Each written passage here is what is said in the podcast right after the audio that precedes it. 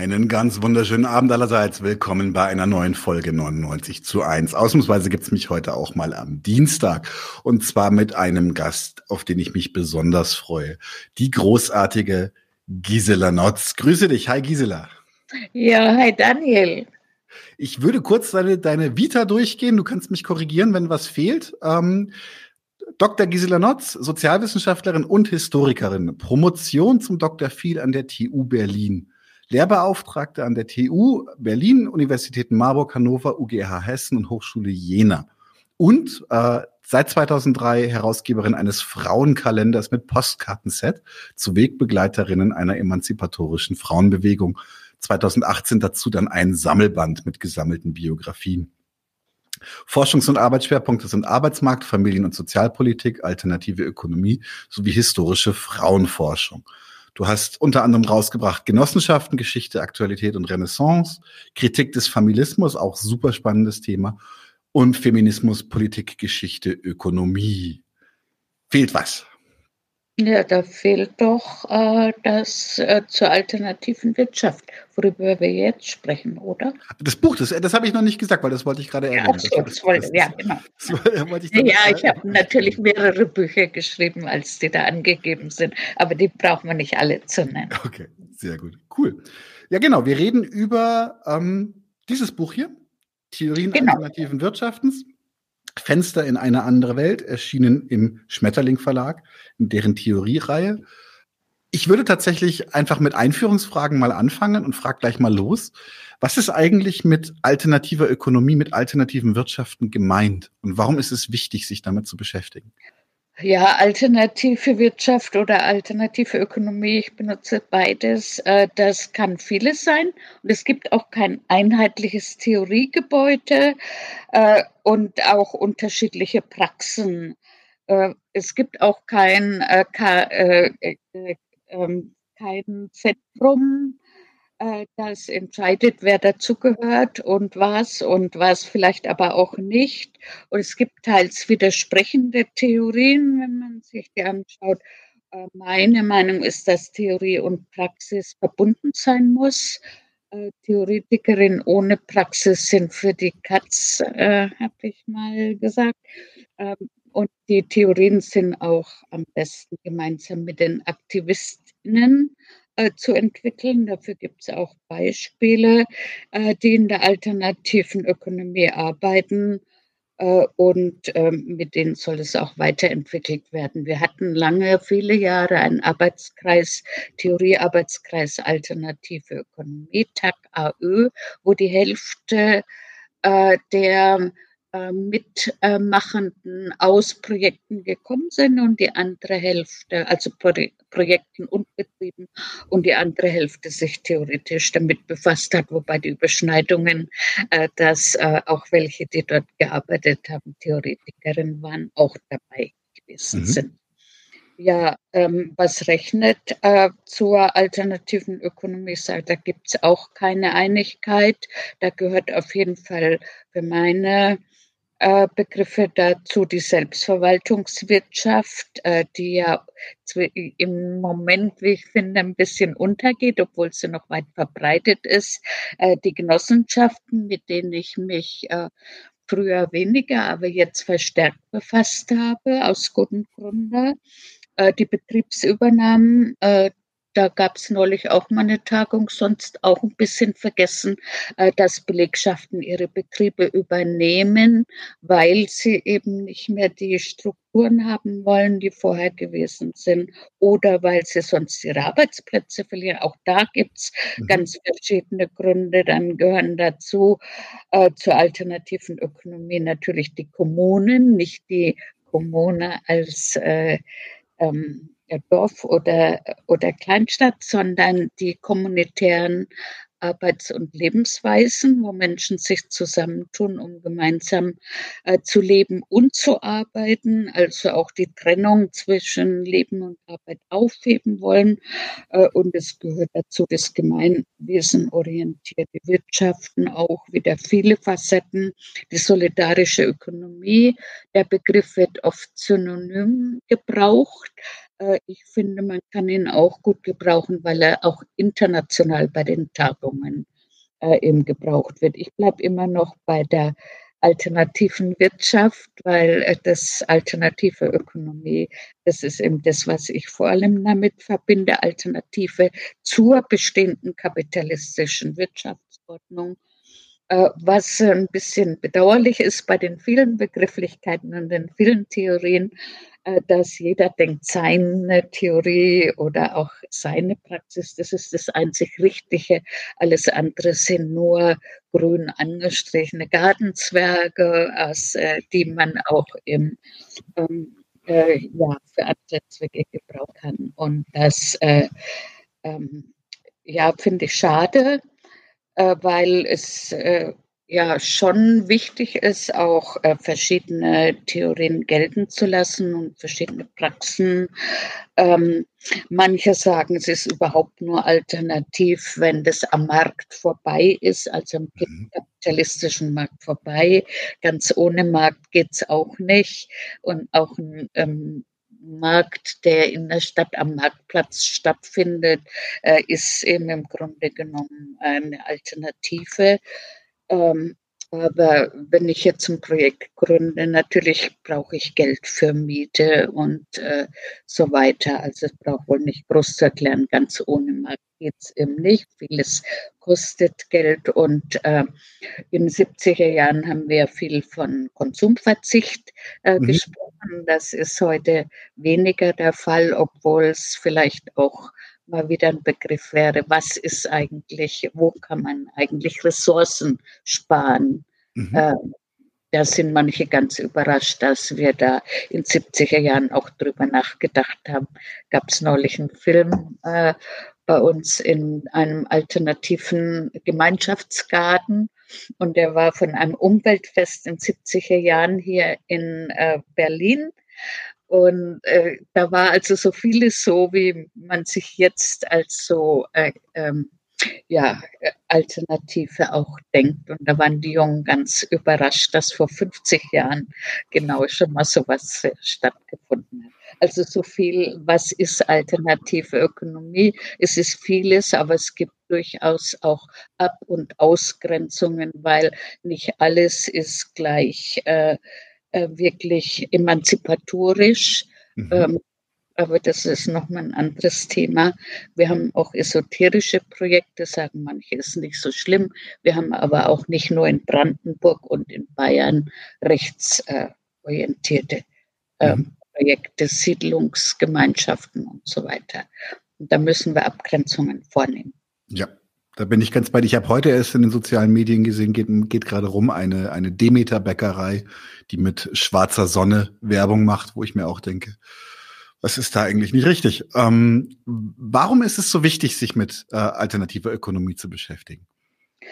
Ja, äh, warum ist es so wichtig? Weil ähm, vielleicht äh, vielen klar geworden ist, dass äh, die kapitalistische Wirtschaft eben äh, ja hauptsächlich daran äh, schuld ist, äh, dass ähm, die, äh, ja, die Welt oder die Umgebung und die Mit- und Umwelt äh, so zugerichtet ist, wie sie jetzt äh, zugerichtet ist, dass man so nicht weiter wirtschaften kann. Da sind sich ja viele einig drüber, aber uneinig eben über das Wie äh, soll man, kann man, soll man, muss man den Kapitalismus äh, reformieren? Äh, muss man den umweltfreundlich gestalten oder muss man den abschaffen? Und wenn ja, aber wie? Und wo sind die Verbündeten? Ich glaube, da befinden wir uns gerade in einer sehr schwierigen Situation. Dann kommt jetzt noch der Krieg dazu und dann kommt noch die Pandemie äh, dazu und äh, das sind äh, ja es äh, waren immer schwierige Zeiten für Menschen, für unsere Eltern, für unsere Großeltern, aber es müsste ja eigentlich auch mal besser werden. Und ähm, äh, deshalb müssen wir uns eben überlegen, ja, was kann man anders machen? Wir kommen ja dann auch noch äh, dazu, wo sind also die Fallstricke oder was. Hm. Mhm. Es ist jetzt mittlerweile in der dritten Auflage erschienen, dein Buch. Ähm, ist ja. schon über zehn Jahre alt. Jetzt würde mich äh, tatsächlich interessieren, was hat sich seit 2011 verändert? Gibt es etwas, was du heute anders siehst als damals, was äh, du anders beschreiben, anders schreiben würdest als in der ersten Auflage? Äh, ja, das ist ja nicht so, dass es jetzt äh, zehn Jahre äh, alt ist. Ähm, also es werden ja elf. Und es hat sich halt, 2011 äh, ist tatsächlich die erste Auflage erschienen. Äh, mhm. wobei diese ganze Reihe, muss ich mal äh, äh, den Schmetterling loben, total gut finde, diese Theorie-Org-Reihe.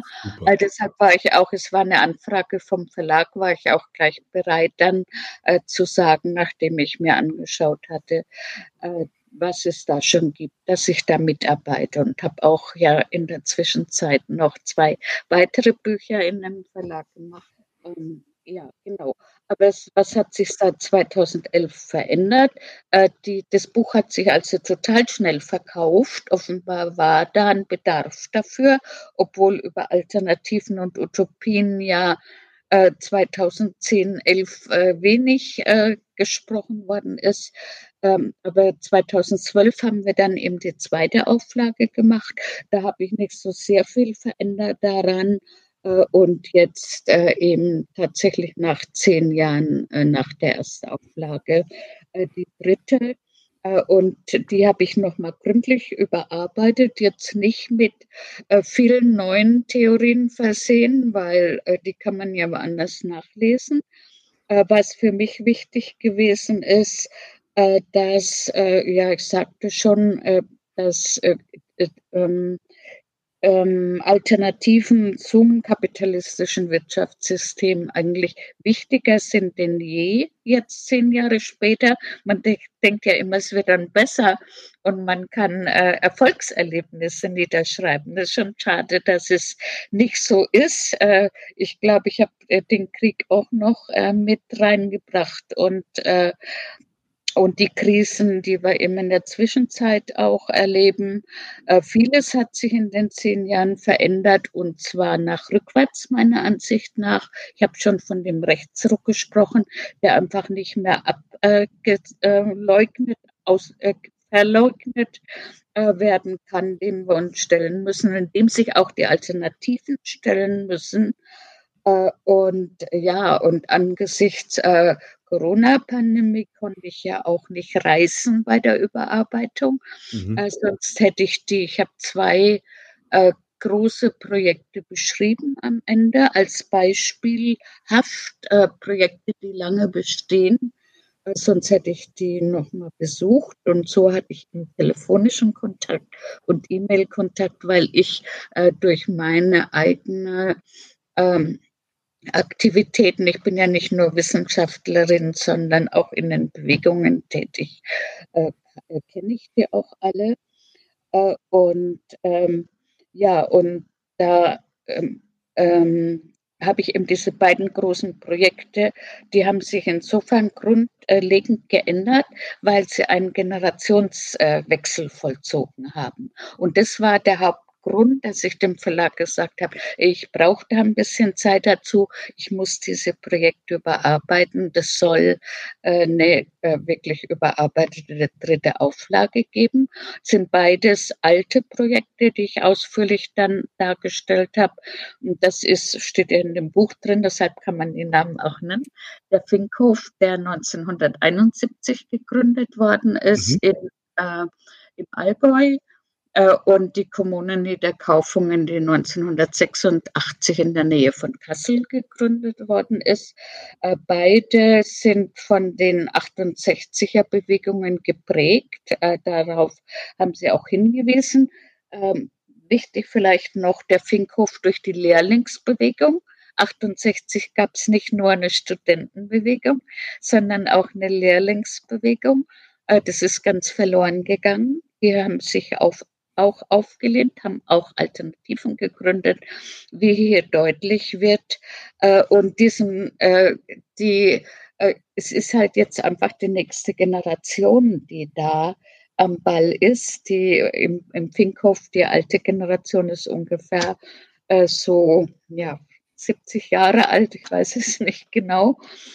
und dann kommen eben die, äh, die jungen Leute, die in München dann studiert haben und eigentlich gar nicht mehr so viel mit dem Finkhoff wissen, äh, von dem wissen wollten. Das habe ich beschrieben. Äh, die haben dann den Betrieb übernommen und äh, die alten Menschen haben eine neue Wohngemeinschaftsgenossenschaft gegründet und sind immer noch nicht alle, aber sehr viele zusammen. Und äh, im ähm, Wiederkaufungen versucht man eben die alten Grundsätze, auf die ich vielleicht auch noch eingehen werde, weiter zu, ähm, äh, ja, zu erhalten, aber auch zu reformieren und junge Menschen dafür zu gewinnen. Und es scheint wohl auch zu klappen, dass äh, mhm. der äh, Junge da mitmachen. Genau. Sehr gut. Cool. Und deshalb muss das, die dritte Auflage auch erscheinen. Ja, ja wir sind sehr dankbar dafür. längst vergriffen. Ne? Die mhm. zweite war längst vergriffen.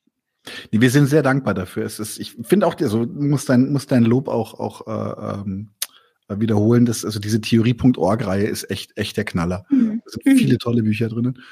Ähm, Du fängst in deinem Buch tatsächlich mit einer Kritik an, und zwar mit einer Kritik des Arbeitsbegriffes. Mhm. Genau. Was ist diese Kritik und warum ist sie so wichtig bei deiner Betrachtung von alternativen Wirtschaften? Ja, also die Kritik äh, am Arbeitsbegriff äh, ist eine feministische Kritik, äh, die nicht von mir allein entwickelt worden ist, aber ich habe sehr früh äh, mich damit beschäftigt, dass eben gerade die Arbeit der Frauen äh, mehr ist als die Arbeit in Industrie und Verwaltung. Äh, und ich habe ja Industriesoziologie und, äh, und Arbeitspsychologie unter anderem ursprünglich äh, studiert. Da ist halt der Arbeitsbegriff lange Zeit so benutzt worden, dass wer arbeitet, gearbeitet im Industriebetrieb oder bestenfalls in der Verwaltung.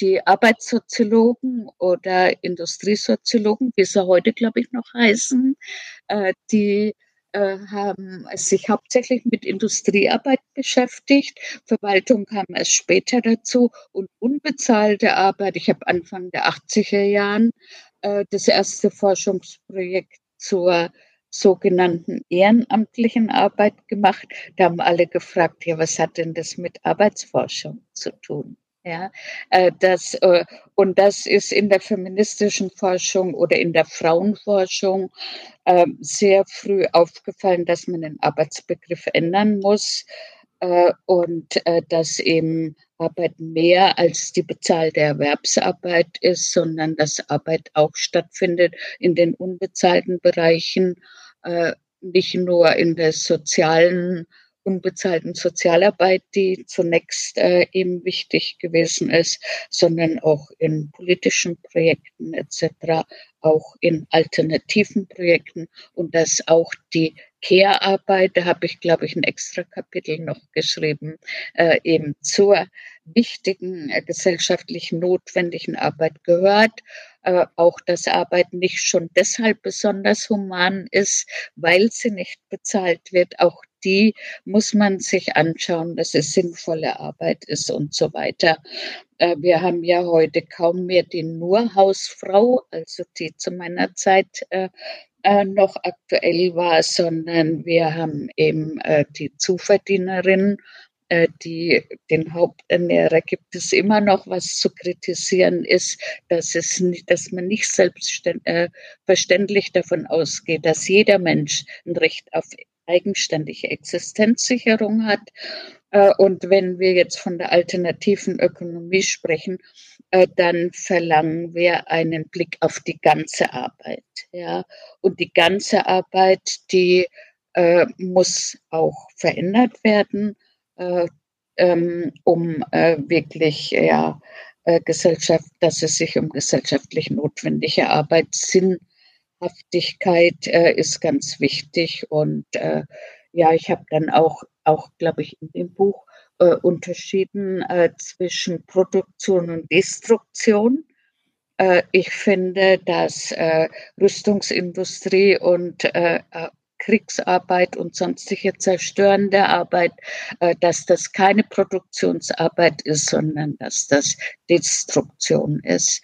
Und äh, das ist bei Tagungen auch schon mal aufgenommen worden, aber es hat eigentlich keine weiteren Kreise gezogen. Das finde ich ganz wichtig, die Abgrenzung zwischen zerstörerischer Arbeit und sinnvoller Arbeit, sinnvoller Produkte auch. Ähm, Herstellung, äh, die Bedingungen der Herstellung, die Menschen äh, würdig sind und wo man auch gerne die Arbeit macht. Nur gibt es natürlich auch Überschneidungen, äh, habe ich, glaube ich, glaub auch, auch darauf hingewiesen, zum Beispiel ein Auto, das ist ja jetzt wieder sehr relevant. Ist es ein nützliches Produkt oder nicht? Ist es vielleicht dann nützlicher, wenn es ein Elektroauto ist? Da gibt es ja auch schon zu Recht sehr kritische Stimmen. Äh, und es kann aber ja auch ein nützliches Produkt sein. Ich denke immer an das Feuerwehrauto, an den Krankenwagen, an das Nachttaxi, was äh, Frauen äh, schützt, äh, weil Frauengewalt ja auch ein riesiges Problem Gewalt an Frauen dieses Problem ist. Also so eine Ambivalenzen gibt es in der Produktion natürlich auch. Mhm. Und das halt fand ich das also sehr wichtig, sich auch mit anderen Wirtschaftsformen zu ersetzen und, und auch, äh, wenn man sich mit der ähm, Ökonomie beschäftigt, eben den Blick auf die ganze Arbeit zu werfen. Und das verlange ich auch von alternativen Projekten, dass sie das tun. Mhm. Reicht das? Ja, das ist sehr gut. Das ist sehr gut. Ich glaube, wir das, ist, das Buch ist eh sehr, sehr nahrhaft. Wir werden eh nicht alles abreißen können. Ja. Ich würde aber, würde aber trotzdem versuchen, mal einfach einen guten Überblick zu geben, dass die Leute ja. vielleicht auch ein bisschen neugierig drauf sind. Ähm, wie gesagt, wir können nicht ansatzweise über alles reden, aber so anhand von ein paar Beispielen, ein bisschen ein Vorgeschmack vielleicht. Ähm, was mich interessieren würde, ist zum Beispiel die frühen Ideen und mhm. Utopien alternativer Wirtschaft. Ob du uns da vielleicht einen mhm. kurzen historischen Abriss geben kannst, anarchistische oder sozialistische Herangehensweisen an diese Fragen. Was gab es da für Unterschiede, was gab es für Gemeinsamkeiten? Ja, ich versuche das mal kurz, habe ich ja viele Seiten äh, dazu geschrieben, aber ich finde es eben wichtig gerade und nicht nur, weil ich Historikerin bin, aber zu gucken, ja, äh, äh Bebel soll mal gesagt haben, wer die Vergangenheit äh, äh, nicht kennt, kann die Gegenwart nicht verstehen und die Zukunft nicht gestalten. Äh, und das finde ich schon wichtig. Deshalb finde ich es bei allen meinen Büchern, eigentlich glaube bei fast allen, äh, gehe ich zurück in die Geschichte und frage erstmal, was der Gegenstand, den ich behandle, äh, in der Geschichte bedeutet. Und da kann man zur alternativen Wirtschaft sagen, dass solange die kapitalistische Wirtschaft besteht oder auch schon vor der vorkapitalistischen feudalen Zeit, wo es ja den Arbeitern auch nicht so gut ging. Die gute alte Zeit ist ja auch eine Chimäre. Solange gibt es auch immer Menschen, die andere Wünsche und andere Vorstellungen haben und alternative Konzepte entwickeln gegen die Ausbeutung und die Entfremdung, die die Arbeitenden erfahren. Die ersten Utopien, also ich könnte vielleicht noch weiter zur Antike zurück, äh, das ist aber nicht äh, so sehr meine Zeit. Ich bin ja Sozial- und Zeithistorikerin. Ich gehe mal zurück bis zu den ähm, ähm, äh, zu den Utopien der Frühsozialisten und äh, der Menschen, die damals gelebt haben. Zum Beispiel äh, war der englische Philosoph Thomas Morus, das ist vielleicht einer der bekannteren, äh, und dann der italienische Philosoph, äh, Dichter und Politiker Tommaso Campanella. Die haben beide im Anfang des 16. Jahrhunderts äh, gewirkt äh, und ähm, Campanelle ein bisschen später. Äh, dann der englische Frühsozialist, äh, Unternehmer war er und Gewerkschafter, äh, der vielleicht noch am ehesten bekannt ist, Robert Owen, 1771 mhm. bis 1858 gelebt äh, und auch selbst äh, eben Projekte entwickelt, die ich in meinem Buch beschrieben habe, wo es eben darum geht, ein anderes Geschlechterverhältnis, andere sinnvolle Arbeit zu gestalten und so weiter. Dazu käme auch noch Charles Fourier, äh, der in letzter Zeit auch mal wieder zitiert wird. Äh, und äh, dann natürlich später, ein bisschen später, äh, die Produktions- und Konsumgenossenschaften. Und äh, das waren also auch keine einheitlichen Gebilde. Da habe ich gerade mich noch mal aus nach dem Genossenschaftsbuch äh, damit beschäftigt. Äh, das Genossenschaftsbuch richtet sich ja äh, also äh, zeigt vor allem die sozialistischen Genossenschaften, aber auch andere auf. Äh, aber da gibt es ja ganz viele Facetten, die eben auch unterschiedliches wollten. Und Raiffeisen wurde jetzt ja so gefeiert äh, als Genossenschaftsgründer. Ähm, Im Grunde war er ein absoluter äh, Antisemit. Ja. Mhm. Und das, äh, da hat mich auch ein alternatives Radio gefragt um äh, ein Interview, als das ein Geburtstag war. Da habe ich gesagt, ja, wieso soll man das denn wirklich machen? Und äh, die haben sich dann auch schlau gemacht und äh, obwohl es sein Geburtstag war, eben dann ganz weggelassen. Das hätte man natürlich auch anders machen können. Aber egal. Also ich will damit nur sagen, es ist eben schwierig, auch schon in der Geschichte. Ähm, nicht alle Konzepte sind gleich gut und äh, gleich gut zu gebrauchen. Äh, ich habe in meinem Buch auch die Kritik äh, oder die kritische Würdigung, je nachdem von Karl Marx, Friedrich Engels, die sich ja auch damit beschäftigt haben, aber als Anhänger des wissenschaftlichen äh, Sozialismus halt äh, auch sehr kritisch gewesen sind. Rosa Luxemburg war die kritischste, die gesagt haben, nein, wir müssen ich sag's mal unterm Strich, die Welt verändern äh, und äh, nicht uns äh, damit befassen. Das geht innerhalb des Bestehenden nicht. Ja, und äh, vielleicht äh, noch ganz interessant auch August äh, Bebel als einer der frühen, äh, der sich damit beschäftigt hat. Er hielt eigentlich, wie er sagte oder schrieb, überhaupt nichts äh, von Utopien aber hat in dem Buch äh, der Frau, Die Frau und der Sozialismus, was ja 1878 schon erschienen ist, hat er eine äh, äh, ja, Realutopie äh, entwickelt, die eben auch schon die Gleichberechtigung äh, der Geschlechter in den Blick nimmt. Äh, dafür ist es bekannt. Er hat aber auch die Umgestaltung der gesamten Gesellschaft im Blick gehabt äh, auch äh, die Produktion, dass die sinnvoll ist. Äh, und äh, er hat äh, sich schon mit Sonnenenergie beschäftigt, äh, was, also mich selber, ich habe es selber erst, als ich das Buch nochmal angeschaut habe, was immer noch lesenswert ist und es soll ja ein absoluter Bestseller nach der Bibel sein. Ob das wirklich so ist, weiß ich nicht. Aber er hat sich schon mit Sonnenenergie beschäftigt weil, äh, ja, weil irgendwie vorauszusehen war, dass, äh, dass das die bessere Lösung ist, ja. Ja, und äh, ähm, hat äh, eben auch dafür gearbeitet, was wir jetzt ja wieder verstärkt tun, dass Gemeineigentum äh, wichtig ist, dass Produktionsmittel, Arbeitsmittel, äh, Wohnung und so weiter in Gemeineigentum hat, Konzept für Häuser entwickelt, wo nicht jede Hausfrau für sich kochen muss, sogenannte Einküchenhäuser. Die kamen auch von Frauen, von Lili Braun zum Beispiel, aber auch von August Bebel, reduzierte Arbeitszeiten und Arbeit, die die psychische und äh, physische Gesundheit nicht schädigt. Das sind also alles ähm, ja, äh, Anforderungen, die auch in der alternativen Wirtschaft gestellt werden, die damals schon gestellt worden sind. Dann gab es ja natürlich noch äh, die Auseinandersetzungen mit Lassalle, der ihm wollte, dass vom Staat gefördert werden, die äh, Produktionsgenossenschaften zumindest und dann wieder die Gegnung Entgegnung von Marx, der sagt, wenn schon Produktions Produktivgenossenschaften hat er sie genannt, dann sollen sie also unabhängig und auf keinen Fall vom Staat abhängig sein. Äh, und äh, all diese Ansätze habe ich also auch beschrieben, auch was die Gewerkschaften wollten. Die waren ja auch kein monolithischer Block, die hatten auch unterschiedliche Anschauungen.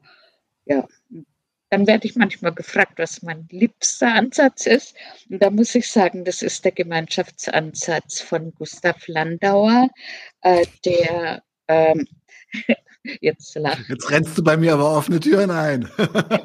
Das macht ja nichts, aber äh, ist immer noch wenig bekannt als Vertreter äh, der alternativen Ökonomie, obwohl ich finde, dass diejenigen äh, etliche von den Projekten, die jetzt arbeiten, Elemente von seinem Ansatz übernommen haben, ohne das zu wissen. Das habe ich also bei äh, Zusammenkünften auch festgestellt. Ähm, vielleicht soll ich noch mal zu dem äh, Landauers Ansatz was sagen? Sehr gerne. Landauer, Land, Landauer popularisieren ist ganz, ganz wichtig. Also ich bin, bin äh, großer, großer Fan seines, seines Zöglings, Erich Mühsam, äh, hängt auch ja. im Wohnzimmer als Porträt. Ähm, aber Landauer tatsächlich höre ich viel zu selten den Namen und ähm, deswegen gerne. Mhm. ja, er hat ja auch mit Mühsam und Kropotkin zusammengearbeitet, da auch Elemente. Äh, Mühsam selber hat jetzt keinen alternativwirtschaftlichen Ansatz äh, entwickelt, obwohl er da, wie ich auch neulich bei einem Treffen von einem alternativen Projekt gesagt habe, dass er da gut hingepasst hätte äh, mhm. in diese Projekte. Ne? Also mühsam jetzt. Der war ja auch am, am Monte Verita damals unterwegs. Da war er auch, ja, ja, und hatten auch die gleiche. Ähm, Margarete Hatteger, eine Anarchistin, äh, mit der hatten sie beide auch eine Beziehung, warum auch nicht. Und äh, die hat äh, an den Ansatz von Landauer, nachdem der ja umgebracht worden ist, hat sie den fortgesetzt. Also auch eine wichtige äh, Person in dieser Hinsicht, die nie aufgegeben hat, noch in 60er Jahren aktiv war. Mhm. Margarete Hartiger. Aber gehen wir noch mal zurück zu Landauers Ansatz.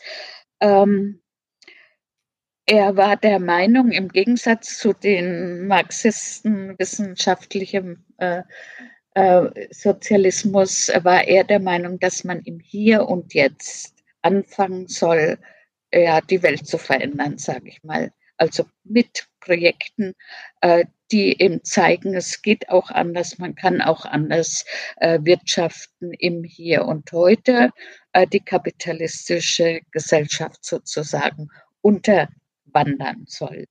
Und er hat 1908 den Sozialistischen Bund äh, gegründet äh, und die Ideen eines äh, emanzipatorischen Gemeinschaftsansatzes entwickelt. Äh, da war eben auch Kropotkin, Mühsam, äh, Martin Buber äh, mitbeteiligt. Ähm, das ist immer ganz wichtig. Wir haben so einzelne Größen. Eigentlich, äh, ja, mache ich das gar nicht so gerne, die rauszustellen, weil da waren immer so viele dran beteiligt. Ja, und er hat aber äh, eine zentrale äh, Theorie sozusagen entwickelt, äh, durch Absonderung zur Gemeinschaft zu gelangen. Das heißt, die Menschen sollten sich zusammentun mit gleicher Gesinnung. Ja, man kann sich nicht mit allen zusammentun. Auch die Projekte bestehen am längsten, wo die Menschen gleichen politischen Anspruch haben. Das muss man einfach sehen. Äh, also äh, mit äh, Menschen mit gleicher Gesinnung, denen soll der allmähliche Ausstieg aus der Warengesellschaft gelingen. Und damit sollen sie eben im Hier und Jetzt beginnen durch solche Projekte. Und es ging um freie Zusammenschlüsse von Einzelnen, weil ja auch heute oft gesagt wird, die Individualität geht verloren. Nein, es sollen Individuen sein, die sich zusammenschließen und äh, Gemeinschaften bilden, um der weiteren Vereinzelung entgegenzuwirken. Und das ist also in dem Ansatz Individualismus und Gemeinschaft ist überhaupt kein Gegensatz. Das äh, ist, das kann man auch bei den äh, neuen Projekten kann man das auch beobachten. Und wie gesagt, oft wissen sie nicht, äh, dass es diesen Ansatz schon mal gab. Ähm, wichtig äh, finde ich, äh, bei dem will ich jetzt nicht im Einzelnen alles darstellen, aber ich finde, dass auch äh, ja, wichtig dabei ist, dass äh, die Gemeinschaft eben den dem Individuum äh, Rückhalt äh, bieten kann, um die Individualität zu entwickeln, aber auch Raum gewährleisten kann, um kollektiven Widerstand zu organisieren. Und dieser Widerstand äh, gegen herrschende Institutionen äh, und äh, ja, ähm, äh, die sich äh, äh, Strukturen, die sich einem entgegenstellen, dann, dass man Anpassungszwänge machen muss, dass aufgegeben wird, weil es nicht durchzusetzen ist.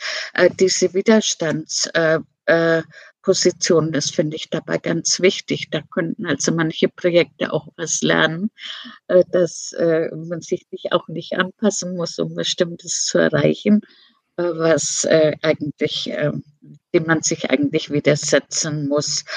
Und Landauer hat auch ganz deutlich gesagt, ähm, räumt mit den autoritären Vermittlern auf, schafft die Schmarotzer ab, sorgt für unmittelbare Verbindung der Interessen.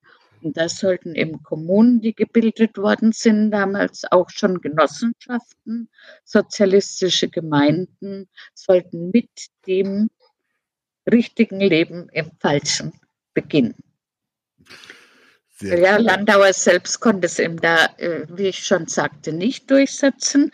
Aber Margarete Hartiger, die auch ein bisschen verloren gegangen ist, es gibt aber neues, zwei neue Bücher über sie aus dem Forschungsprojekt. Also sind jetzt auch schon ein paar Jahre alt, zehn Jahre mindestens, äh, wo äh, eben auch beschrieben ist, wie sie immer wieder versucht hat und auch nicht aufgegeben hat, wenn sie aufgeben musste, von der Polizei überwacht. Natürlich nach Landauers Konzept Kommunen zu gründen. Mhm. Landauer hat ja das tragische Schicksal eines Kopfschusses auf dem Flur der Polizeiwache München hinter sich. Ja, ja, ja. Ja, und dann äh, muss man äh, auch noch darauf hinweisen, dass äh, der Ansatz noch mal weiter fortgesetzt worden ist durch Rudolf Rocker, der mhm, vielleicht ja. bekannter ist als Landauer, mhm, äh, den mein Opa mir schon als Kind vorgelesen hat, habe aber nichts verstanden. aber er war überzeugt davon. Also wir haben halt, äh, abends gab es halt so Frauen haben gestrickt und mein Mann hat vorgelesen. Genau, und äh, er hat es also weiterentwickelt und hat auch äh, äh, ja noch einen Erziehungsansatz mit reingenommen und hat äh, die Hoffnung gehabt, dass gerade in der oder Nachkriegszeit, wo viele Projekte entstanden sind, ist ganz verloren gegangen. Da haben wir auch kaum äh, Material drüber, äh, dass sich dieser Gedanke ausbreitet und in weitere Kreise eben äh, ähm, getragen wird und damit eben auch äh, der Wiederaufbau des kapitalistischen Bundesrepublik untergraben wird. Dazu kam es aber nicht. Wir haben die Adenauer-Regierung gekriegt mhm. und keine Experimente äh, war der Wahlslogan und da waren auch keine kein Platz mehr für Experimente, für alternative Lebensweisen, jedenfalls nicht viel. Wir haben gerade die Frage, wie wird der Name von der guten Margarete geschrieben? Äh, äh, Margarete, jetzt habe ich es. Äh, Margarete ähm, Hartiger. Sie war H-A-R-D-E-G-G-E-R. Okay. Ich würde ich würd ganz gerne noch zwei Sachen, und zwar haben wir eine Frage, die, die äh, finde ich auch spannend, weil wir da vor kurzem auch drüber gestolpert sind. Und zwar gab es von Rudolf Diesel einen Ansatz alternativen Wirtschaftens namens Solidarismus, literarische Aktion, fragt gerade. Ist dir dir bekannt? Lohnt, es sich darüber zu reden? Ja, äh, Kenne ich nicht.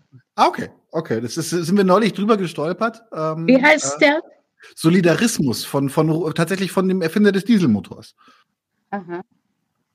Und ähm, ich wollte ganz kurz einen, weil es, weil es gerade noch in die Frage passt, einen kleinen Filmtipp abgeben. Und zwar gab es in den, im 17. Jahrhundert die, die Bewegung der True Levelers in, in England, die aus dem Protosozialismus gelebt haben. Und da gibt es einen ganz, ganz tollen Schwarz-Weiß-Film aus England, der Win Stanley heißt. Der ist eine schöne, schöne Art, sich mit so frühsozialistischen Bewegungen zu beschäftigen. Den mal in einem, auf einem Festival gesehen, war wirklich gut. Gut, ähm, tatsächlich du hast es ja auch schon so ein bisschen angedeutet. Äh, Margarete Heidegger hat das dann auch weiterentwickelt bis in die 60er mhm. Jahre hinein. In den 60er und 70er Jahren gibt es ja geradezu einen Boom in der Beschäftigung mit diesen Themen. Mhm. Die Theorien werden fortentwickelt. Ähm, kannst du uns was dazu sagen? Was war der, was, was ist der historische Hintergrund hier? Ähm, was sind die Entstehungsbedingungen dieser, dieser Fortentwicklung?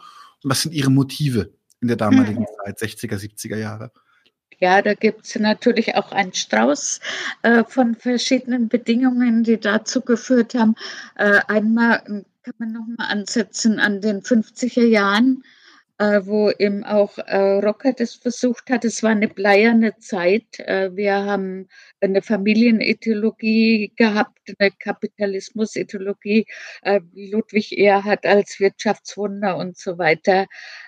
So äh, war das, so sind wir aufgewachsen und äh, ähm, Ende der 60er Jahre hat sich eben in der Bundesrepublik äh, der studentische Protest äh, entwickelt und nicht nur in der Bundesrepublik, das war international.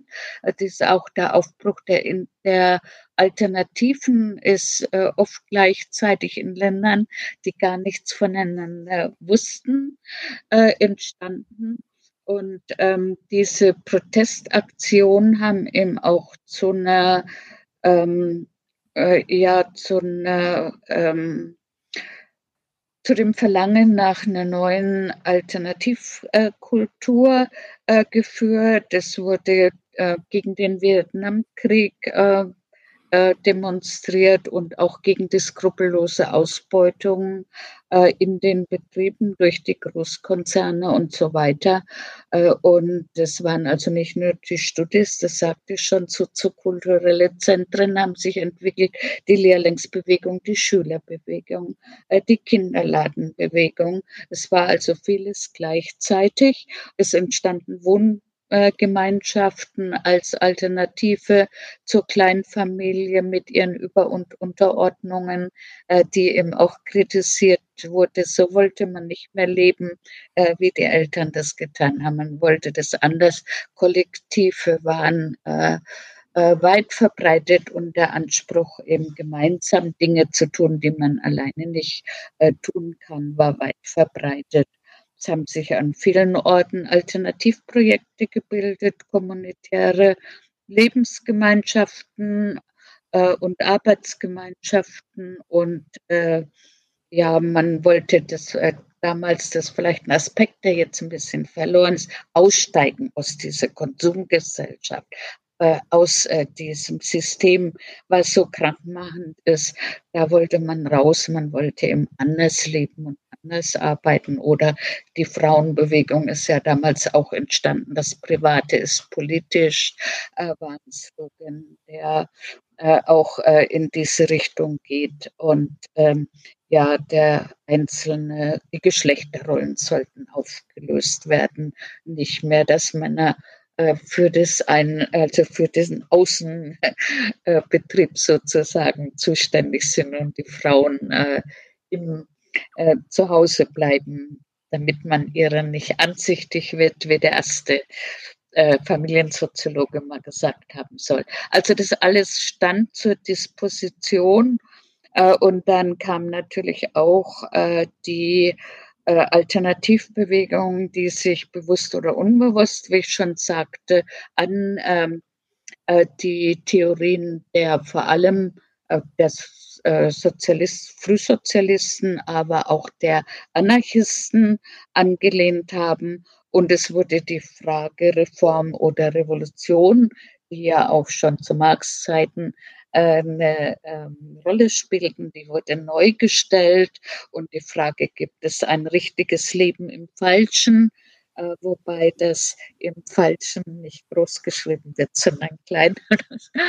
äh, und äh, ja, die Probleme, die eben die, der industrielle sogenannte Fortschritt mit sich brachte, wollen auch, äh, wurden auch bezweifelt und äh, es wurde immer wieder diskutiert, ob es möglich oder notwendig ist, autonome äh, utopische Inseln innerhalb des Bestehenden äh, aufzubauen oder ob eben äh, das ganze Systemreform oder Revolution äh, umgestaltet werden muss. Ähm, und äh, ja, aber viele haben sich eben dafür entschieden, im Hier und Jetzt Experimente zu entwickeln, um anders zu leben und anders zu arbeiten. Es war damals ein Boom. Äh, und ich muss sagen, äh, in Kreuzberg war das ja besonders äh, weit verbreitet. Ich war da ähm, in 70er Jahren nicht in Kreuzberg gewohnt. Aber äh, man kann heute noch, wenn man sich umschaut, in Kreuzberg einkaufen, Kino gehen, äh, Kinderladen gehen, äh, was weiß ich, alles, was man braucht, in selbstverwalteten Betrieben bekommen, wenn man genau hinschaut. Äh, und da ist also vieles auch noch hängen geblieben. Manche sind ja auch durch die Hausbesetzerbewegung erst entstanden. Mhm. In den 80er Jahren dann, also äh, nachdem der Boom aus den 70er Jahren schon kam wieder schon eine neue Generation, die jetzt ihr 40-jähriges Bestehen gefeiert haben, wie die Regenbogenfabrik zum Beispiel. Mhm. Mhm. Ja, also ist meine Lieblingsfabrik, äh, da habe ich meine Freundinnen und Freunde auch. Mhm. Ja. Ist das, ist das Movimento nicht ein selbstverwalteter Betrieb? Das, das Movimento, das weiß das älteste Kino. Aber selbstverwaltet ist es FSK. Ah, na, ja, oh, ja. ja natürlich. Ja, Habe ich gegenüber ja. gewohnt lange Zeit, ja. Ja, genau, ja, ja. Also und dann hat natürlich das, die Regenbogenfabrik auch ein Kino. Weiß mhm. nicht, ob du das dann schon kennst. Ja, das ist aber auch schon alt. Ne? Mhm. Das Kino selber kenne ich nicht. Ich kenne nur die Regenbogenfabrik von früher, als ich mhm. noch in Kreuzberg gewohnt habe. Genau, ja, ja. Ja, gut, also ähm, ja, wo waren wir jetzt stehen geblieben? Bei den, äh, bei den historischen Hintergründen. Und, und da sind wir jetzt schon in den 80er Jahren, wo das eben auch weitergegangen ist, nach der Wende auch noch wieder in 90er Jahren. Und äh, ja, und was waren eigentlich die Gründe? Hast du auch gefragt. Also einmal schon anders leben, anders arbeiten, Einheit von Privatleben und äh, Arbeit. Äh, das war auch nicht nur in den Kommunen, sondern auch in den selbstverwalteten Betrieben ein Anliegen. Äh, und ähm, ja, was auch noch ein Antriebspunkt gewesen sein ist, was jetzt wieder diskutiert worden ist, äh, das waren die Berufsverbote mhm. und die Betriebsintervention von linken Gruppen, also die Berufsverbote, die im völlig unmöglich gemacht haben, dass ein Lehrer einen Job gekriegt hat. Da gab es viele Kneipen in dieser Zeit, die von Soziologen zum Beispiel betrieben worden sind, die überhaupt keine Chancen hatten, äh, in irgendwo Fuß zu fassen. Und dann gab es diejenigen, die in die Betriebe sind, obwohl sie einen ähm, Abschluss hatten und äh, eben die Arbeiter beeinflussen wollten durch Interventionen äh, und die dann auch wieder rausgekommen sind und auch was anders machen sollen wollten. Und es gab auch reine Frauenprojekte, äh, Feministinnen, die anders leben, anders arbeiten, ohne Hierarchien, ohne Chef wollten. So. Da würde ich jetzt gerne einhaken. Und zwar, das kann, also das ist, ist auch ein großes Thema bei dir. Würde ich gerne, dass du uns kurz noch da abholst, so, was, was sind für dich feministische Theorien alternativen Wirtschaftens? Woran machen sich die fest und was, was wollen die anders machen? Du hast es schon so ein bisschen angerissen, immer mal wieder jetzt hier schon in den Antworten. Ja, ja, ich kann gar nicht anders, weil ich mich halt sehr viel mit der Geschlechterfrage äh, beschäftigt habe. Äh, und wenn du jetzt sagst, ich habe auch ein Kapitel in dem Buch über äh, feministische Projekte, äh, ne, Projekte nicht, aber Theorien. Ja. Äh, es gibt natürlich den Feminismus bekanntlich nicht. Wenn von der Leyen sagt, sie ist Feministin, sie ist sagt auch, sie ist konservative Feministin, dann muss man sich schon überlegen, was der äh, Begriff noch hergibt. Und da könnte ich also noch mehr darüber erzählen, egal. Aber es gibt nicht den Feminismus, sondern es gibt eben viele Feminismen. Äh, und äh, die haben sich aber auch seit den 70er Jahren eben damit auseinandergesetzt, dass man alternative Betriebe, alternative Projekte gründet. Es gab reine Frauenbetriebe, gibt es auch heute noch in 90er Jahren. Erst hat sich eine Energiegenossenschaft, äh, Windfang heißt die, glaube ich, also wo Frauen sagen, Technikerinnen, die habe ich auch bei einer Tagung getroffen, Technikerinnen, die in ihren eigenen Betrieb da aufgemacht haben und auch gut damit zurechtkommen. Äh, und sie wollten eben Konzepte entwickeln, um äh, mit ganzheitlichen Arbeitsbedingungen, was ich bei dem Arbeitsbegriff schon erklärt habe, auch äh, bewusst eben für Frauen, die ja in gewisser Hinsicht doch immer noch Diskriminierungen zumindest damals unterlegen haben. Und es ist ja auch heute noch nicht aufgeräumt damit, äh, äh, dass sie öfter die schlechten, schlechten Teil irgendwo ab bekommen. Äh, und da haben sich eben Betriebe gegründet, die dann auch Hierarchien als patriarchale Strukturen abgelehnt haben. Es gab also keinen Chef, keine Chefin. Ich selber habe in der Zeitschrift gearbeitet äh, zur feministischen Theorie und Praxis. Wir hatten nie irgendwie Hierarchien. Wir haben das immer gut durchgehalten, dass alle äh, die gleichen arbeiten und alle beteiligt waren. Und es sind dann auch gute Hälfte geworden. Äh, das kann man heute noch nachlesen. Äh, und es war halt auch wichtig, dass es eben, äh, dass die äh, Frauen gemeinsam gearbeitet haben, dass sie eine gleiche Gesinnung hatten, gleiches finanzielles Risiko auch. Es gab noch die Courage als Frauenzeitung, die auch im Internet jetzt nachzulesen ist, kleine, kleine Werbung. Und ja, und heute würde man natürlich eher sagen, dass ähm, ja, die Auseinandersetzung ging halt darum, brauchen wir Frauenräume? Die gibt es jetzt noch, die Auseinandersetzung. Heute sind es vielleicht eher LGBTQIA oder also die verschiedenen äh, Geschlechter. Man weiß heute, dass die binäre, wussten wir damals auch irgendwo schon, aber ähm, dass die binäre äh, Einteilung in Männer und Frauen so gar nicht klappt, äh, aber dass jemand, der oder die eben außerhalb dieses Systems ist, auch Schwierigkeiten hat. Und da würde man heute halt drauf achten. Ähm, ich habe in dem Buch jetzt ein paar ältere Modelle wie die Subsistenzwirtschaft, die damals auch kontrovers äh, diskutiert worden ist. Soll man also zurück äh, zur Eigenversorgung und so weiter. Oder das Wirtschaften für das gemeine eigene ein bisschen vergessen äh, von Carola Müller, die äh, das in 90er Jahren entwickelt hat, die habe ich hauptsächlich dargestellt.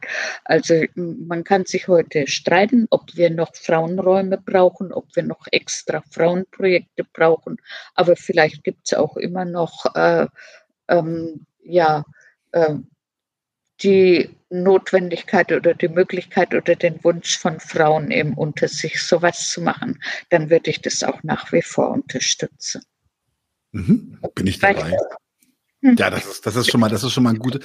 Es ist ja, das, ich finde, das Buch ist ja, so dick ist es gar nicht, wenn man sich das jetzt anguckt. Hier. Nee, so, das soll ja auch in die Hosentasche passen. So nee, aber es ist weniger als mein Daumen, aber es ist schon sehr, es ist schon sehr, sehr informationsreich. Also, wenn wir das jetzt in, mhm. erschließend abhandeln würden, würden wir eine Reihe draus machen müssen. Es ist ein Überblicksbuch, äh, äh, wo man eben tatsächlich verschiedene andere Bücher auch noch rausmachen kann. Du hast in diesem Buch ein, ein eigenes Kapitel, äh, unter anderem auch der Kommunebewegung gewidmet. Mhm. Warum ist sie so besonders interessant für dich? Die Kommunebewegung, warum ist die so interessant für mich? Die Kommunebewegung ist meine, äh, ja, äh, also bevorzugte Bewegung, äh, weil sie Leben und Arbeit zusammenbringt und weil sie, ich äh, finde auch, dass sie das weitestgehende Demokratiemodell ist. Also ich sage immer, das ist ein radikaldemokratisches Modell. Äh, und äh, die sind ja zum Teil Genossenschaften, was er also von dem Finkhoff schon sagte, aber zum Teil haben sie auch andere äh, Formen gewählt. Äh, aber es ist ähm, ja auch äh, Niederkaufungen hat zum Beispiel mal irgendwo geschrieben, sie sind eine Vollgenossenschaft. Also es geht eigentlich über das Genossenschaftliche hinaus, weil es äh, nicht nur eine Betriebsform ist, sondern im Leben und Arbeit äh, zusammengebracht worden ist und selbstbestimmtes kollektives Leben. Ähm, Abbau von, ja genau, ich kann ja mal die Kriterien äh, der Niederkaufung auch vorstellen. Das ist schon 73, äh, glaube ich, äh, niedergeschrieben haben, kann man auch nachlesen. Äh, das ist die gemeinsame Ökonomie. Also niemand kann sich bereichern persönlich, wenn er jetzt noch so fleißig oder Beziehungen macht oder sonst wie. Es kommt alles in einen Topf, die gemeinsame Ökonomie äh, und die Entscheidungsfindung im Konsens. Äh, ich habe dort auch ähm, Interviews gemacht in der Kommune äh, und ähm, also für einen anderen Zusammenhang dann. Äh, die, der Konsens, der wird immer wieder kritisiert, dass man so lange diskutieren muss, äh, bis man äh, eine gemeinsame Meinung entwickelt hat. Und ich habe zum Beispiel eine junge Frau dazu gefragt, was sie machen würde. Äh, und dann sagt sie, ja, würde auch eine Kommune gründen, wenn sie älter ist. Die ist äh, als Baby dorthin gekommen, aber würde manches anders machen. Da sage ich Ihnen ja den Konsens. Nein, nein, das muss bleiben. Also das ist halt auch eine äh, sehr demokratische Struktur. Wir hatten die in unserem Zeitschriftenprojekt auch äh, haben uns dann irgendwann geeinigt, äh, die Heftfarbe, die wir von äh, Heft zu Heft gewechselt haben, per Abstimmung zu entscheiden. Also solche Sachen. Aber sonst, was da reinkommt, und äh, das haben wir auch alles im Konsens entschieden. Ja. Und äh, noch zurück zur Kommune Niederkaufungen. Es wird also kollektiv und selbstbestimmt äh, gearbeitet. Es sollen die kleinen familiären Strukturen äh, überwunden werden, indem man eben in der Gruppe lebt. Äh, und was das geht gegen den Familismus, über den ich auch ein ganzes Buch geschrieben habe. Äh, nicht gegen die Familie, aber gegen diese Ideologie, dass nur diese eine Lebensform gilt äh, und der Abbau geschlechtshierarchischer Strukturen in 70er Jahren auch äh, ein weites Feld, auch in der Industriesoziologie zum Beispiel. Äh, das linke Politikverständnis, äh, das wird immer wieder diskutiert, was ist das eigentlich? Aber das Wesentliche ist eben, wenn wir auch davon reden, dass sich diese Projekte auf eine Insel oder auf eine Halbinsel zurückziehen oder dass sie eben nur ein Nischendasein haben. Das stimmt für viele Projekte nicht, auch nicht für die Regenbogenfabrik. Die sind voll in der Kreuzberger Politik verankert und nicht nur in der Kreuzberger, auch in der internationalen. Ja, und das trifft für viele Projekte zu. Das finde ich ganz wichtig. Äh, wenn man sich damit beschäftigt, gibt es ein richtiges Leben im Falschen oder wiegt das gar in politisierend, äh, wenn ich denke, ich habe da meine Insel, hier geht es mir gut. Was da draußen ist, das gilt nicht. Das sind die wenigsten Projekte und die politischen Kommunen, die sich extra zusammengeschlossen haben, bundesweit, aus gutem Grund, weil es eben auch diese rechtsgerichteten Projekte gibt. Ähm, die äh, haben also alle den Anspruch, eben auch nach außen zu werden.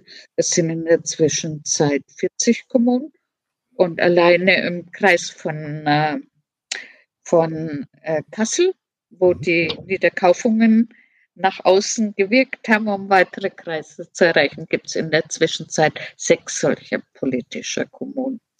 Ja. Sehr gut. Also hat, hat durchaus einfach ein, ja, das ist eine Sache, die man häufiger hört, dass diese Sachen auch so, also ich kenne das zumindest als Kritik, und das ist, finde ich, auch eine berechtigte Kritik, gerade mit, mit, mit linken Wohnprojekten häufiger, dass die sehr um sich selber kreisen, sehr Szene sind. Mhm. Ähm, das äh, finde ich aber schön zu hören, dass das gerade die, diese, die, diese Projekte mit alternativen Wirtschaft und die Kommunen, dass die dann doch eine relativ mhm. starke Außenwirkung haben und sich gut einbringen. Also ich war vor zwei Jahren, glaube ich, oder zweieinhalb, äh, war ich in Paris zu einem Wohngemeinschaftstreffen. Mhm. Äh, und da muss man sagen, da gibt es auch internationale Zusammenhänge und Vernetzungen. Mhm. Es gibt auch, Polit gibt auch politische Wohnprojekte. Vor mhm. allem, äh, wenn man sich das Mietshäuser-Syndikat anguckt, Äh, da habe ich auch schon öfter bei meinen Vortragsreisen in Projekten überna äh, übernachtet, ja, die durchaus politisch mhm. auch nach außen wirken. Die gibt es mhm. auch. Du hast es jetzt gerade auch schon, auch schon ähm, die Begriffe ein bisschen verwendet. Du hast ein neues Buch, das ist dieses, nee, letztes Jahr rausgekommen. Das mhm. heißt explizit Genossenschaften. Ja. Kannst du uns, weil das auch ein Thema ist, was sehr, sehr heiß diskutiert wird, weil es Menschen gibt, die Genossenschaften und Koops äh, sehr, sehr, äh, wie soll ich sagen, fördern wollen und gutheißen. Kannst du uns kurz ein paar Worte dazu sagen?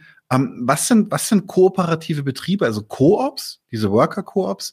Was sind die? Wie funktionieren sie? Was lässt sich mit ihnen erreichen und was nicht? Hm, also ich habe mich mit Genossenschaften früher nicht, also in dem Alternative Wirtschaft ist ja auch ein kleines Kapitel über die sozialistischen mhm. Genossenschaften, aber ich habe mich dann intensiver damit auseinandergesetzt, äh, weil ich äh, denke, es wird so viel äh, drüber gesprochen, über Genossenschaften und über ähm, äh, ja, vor allem auch Wohngenossenschaften, weniger noch Betriebe. Und es ist aber so viel Unwissen.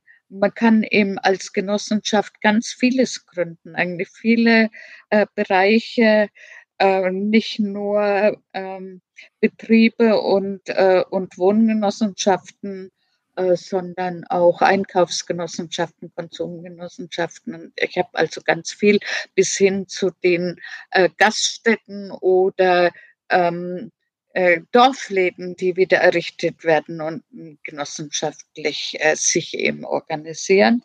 Und das hat mich auch interessiert. Und ich denke in der Zwischenzeit, dass es ganz wichtig ist, äh, dass äh, diese Genossenschaften eben äh, ähm, die die Rechts, von der Rechtsform her die demokratischste Rechtsform haben. Und nun kann man sich sagen, für die selbstverwalteten Betriebe, über die wir ja gesprochen haben, die keinen Chef haben und die alles kollektiv entscheiden bis zur Konsensentscheidung, passt die Genossenschaft gar nicht, äh, weil äh, sie ja schon äh, die Strukturen mit Vorstand, Aufsichtsrat und so weiter hat. Aber es ist immer noch das Prinzip seit den Gründerjahren schon äh, ein Mensch, eine Stimme. Früher war es ein Mann, eine Stimme, jetzt kann es auch eine Frau sein.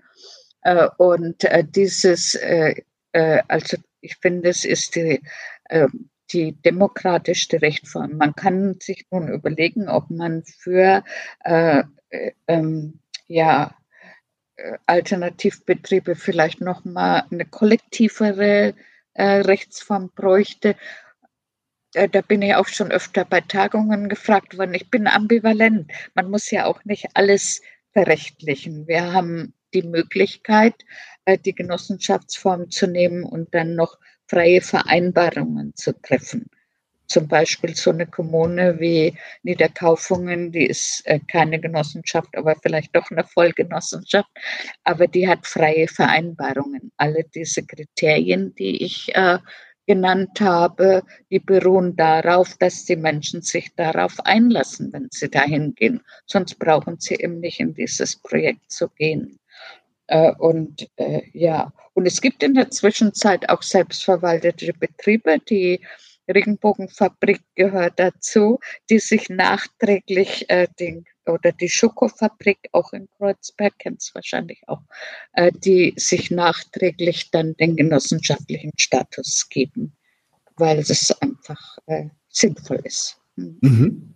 Ja, und dann, äh, ja, äh, habe ich in dem Buch ja auch äh, internationale Genossenschaften, die große ähm, Mondragon-Genossenschaft in Spanien, Baskenland, habe ich auch selber besucht vor vielen Jahren.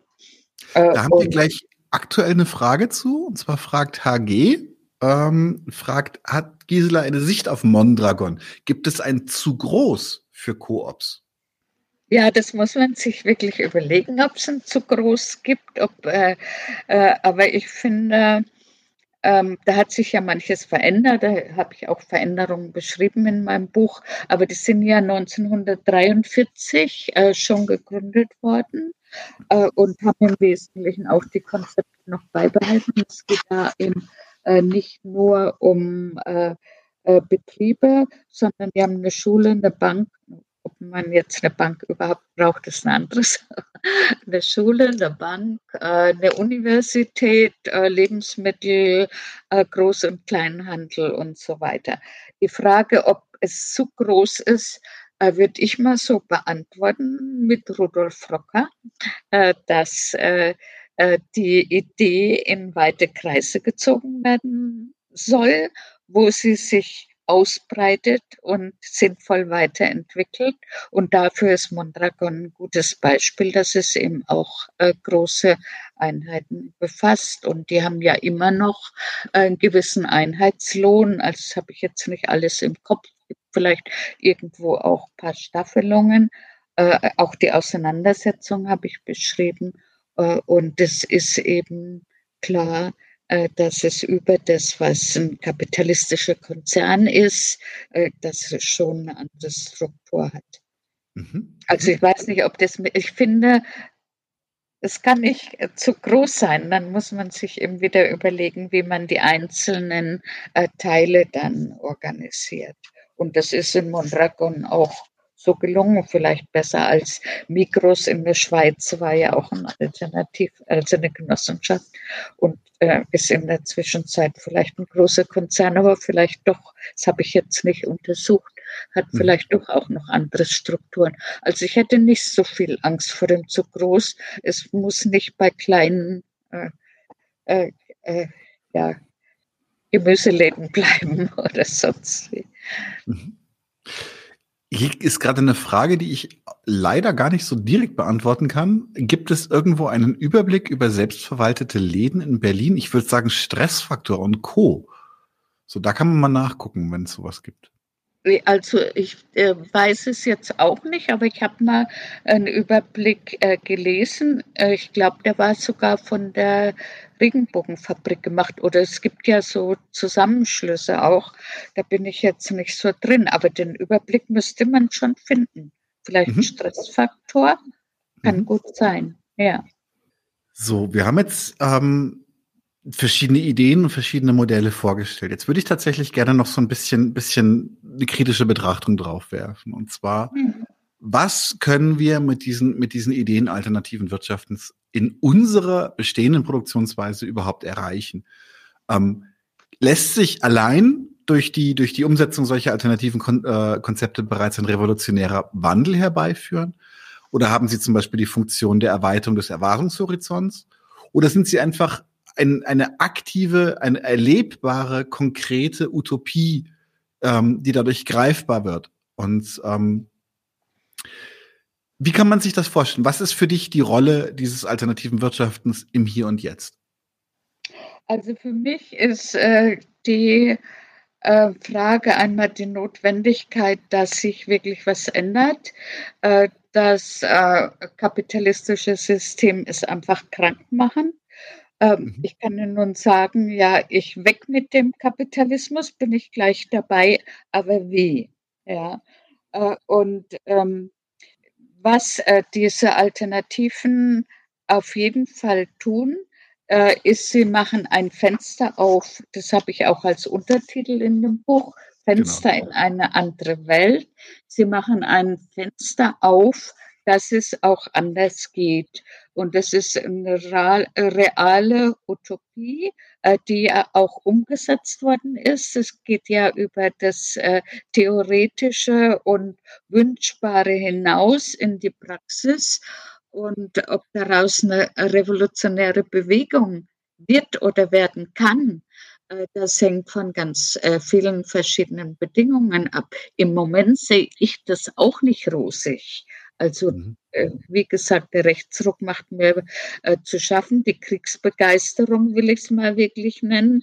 Äh, auch von gewissen Kollegen oder äh, Genossen in Anführungszeichen, äh, die macht mir noch mehr zu schaffen. Äh, und da kann man ähm, auch ja resignieren, aber man kann auch sehen, da gibt es so eine Fenster, die zeigen, es, es gibt auch andere Möglichkeiten. Marcuse hat ja, ich habe extra mal ein Bild äh, rausgesucht, auf seinem Grabstein stehen Weitermachen. Und das ist die einzige Chance, äh, die besteht, äh, dass man einfach äh, trotzdem weitermacht, ohne zu ignorieren, was um einen herum geht. Ähm, ich meine, die Frage habe ich ja auch schon ein paar Mal darauf hingewiesen, Reform oder Revolution, die ähm, kann man damit auch nicht beantworten.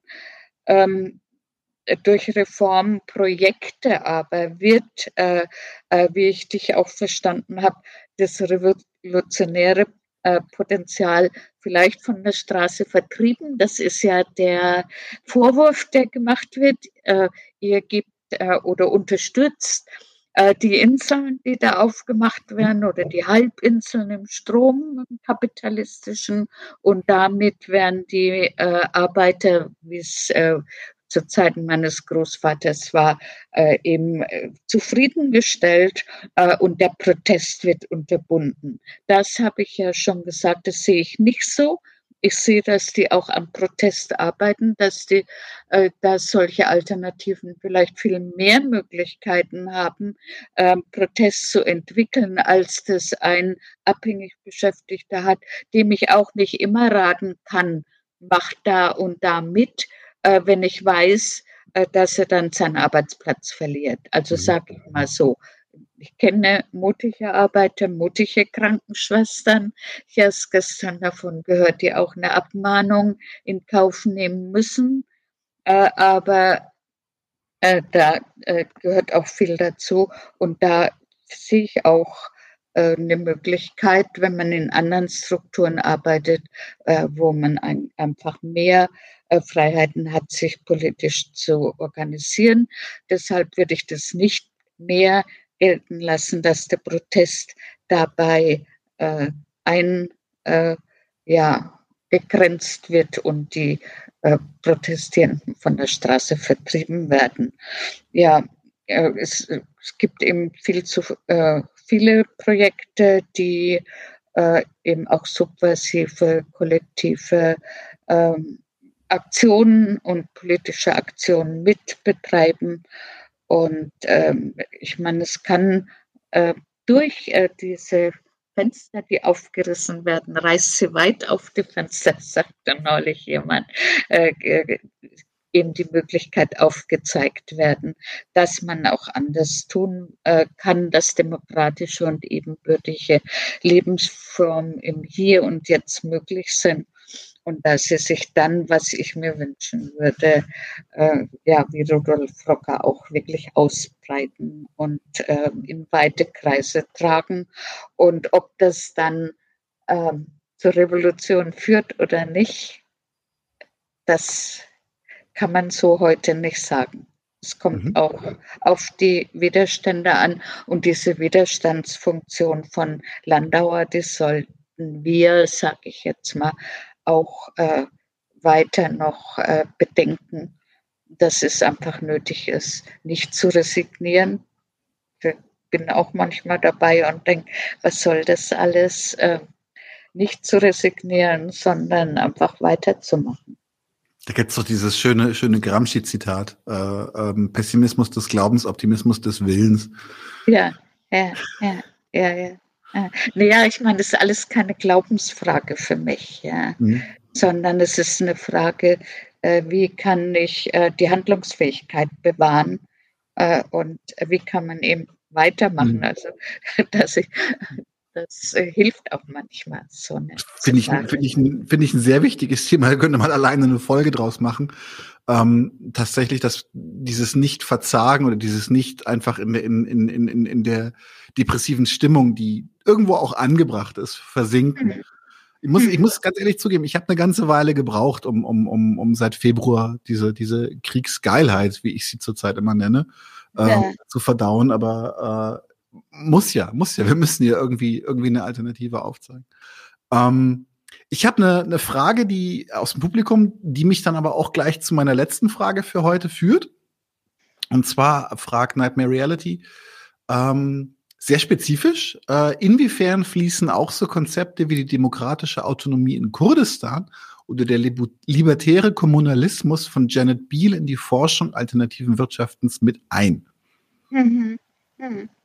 Ja, also die fließen auf jeden Fall mit ein. Ich war neulich in, äh, weiß jetzt gar nicht mehr, Kiel oder Lübeck. Da wurde ein neuer Zusammenschluss auch von jungen, als sehr jungen äh, äh, Menschen, die alternative Betriebe gründen, äh, ähm, gebildet und die haben sich also sehr auch an diese aktuellen internationalen äh, Bewegungen haben die sich auch äh, haben die daran erinnert und äh, auch da äh, äh, das fließt schon mit ein, denke ich. Mhm. Ähm, ja. Mhm. Und meine letzte Frage tatsächlich für heute wäre ähm, zusammenfassend, was denkst du, wird die Rolle von alternativen Ökonomien in der Zukunft sein? Ähm, wo gibt es Probleme und Schwierigkeiten, denen sich die Theorie und auch die Wissenschaft, die sie erzeugt, stellen muss? Ja, also Bourdieu hat ja mal gesagt, die Wissenschaft, Karl Marx hat Ähnliches auch gesagt, die Intellektuellen, die Wissenschaft, äh, die müssen auch Farbe bekennen, die müssen auch wissen, auf welche Seite sie sich stellen.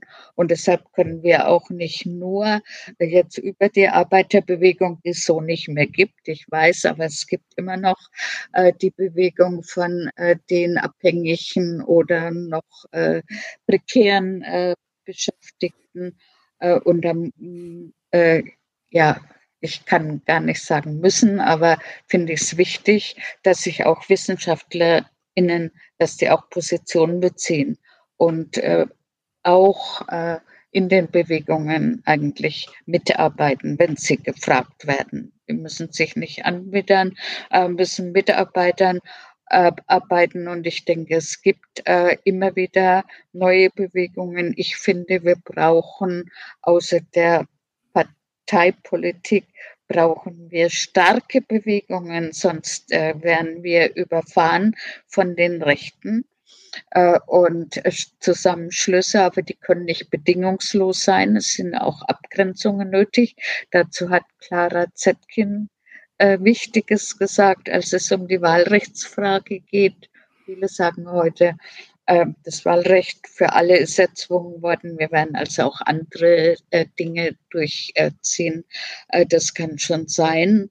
Ähm, also ich finde es wichtig, äh, dass äh, Theorien, Projekte, Betriebe und so weiter auch aus der Geschichte lernen, mhm. dass es Bündnisse gibt, und äh, dass äh, man sich nicht so leicht innerhalb, ich sage jetzt mal der Linken, kleingeschrieben, streitet, weil das doch viel Raum lässt, den gegen die man ankämpfen muss, dass die sich ausbreiten und größer werden. Ich weiß nicht, ob ich mich jetzt verständlich ausgedrückt habe. Also keine bedingungslosen Bündnisse, aber doch äh, nicht dauernd innerhalb äh, der Kreise, die was verändern wollen oder der emanzipatorischen Kreise, wie ich gerne sage, sich zerfleischen, damit der Feind, äh, der wirklich da ist, Raum hat, sich auszubreiten. Das finde ich ganz wichtig. Und ähm, ja, ich denke mal, es wird immer Widerstand geben, geben müssen zu sollten wir auch äh, eben dadurch, dass wir Farbe bekennen, auch andere äh, dazu ermuntern, sich nicht alles gefallen zu lassen.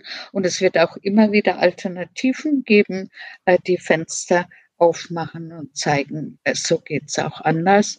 Und äh, wir können nur hoffen, äh, dass der Raum zumindest bestehen bleibt, wo das möglich ist und dass die Zusammenschlüsse von denen die alten Anarchisten auch schon gesprochen haben, wirklich, dass es denen gelingt, in ihre Anschauungen in weitere Kreise zu tragen, damit sie sich fruchtbar auswirken können.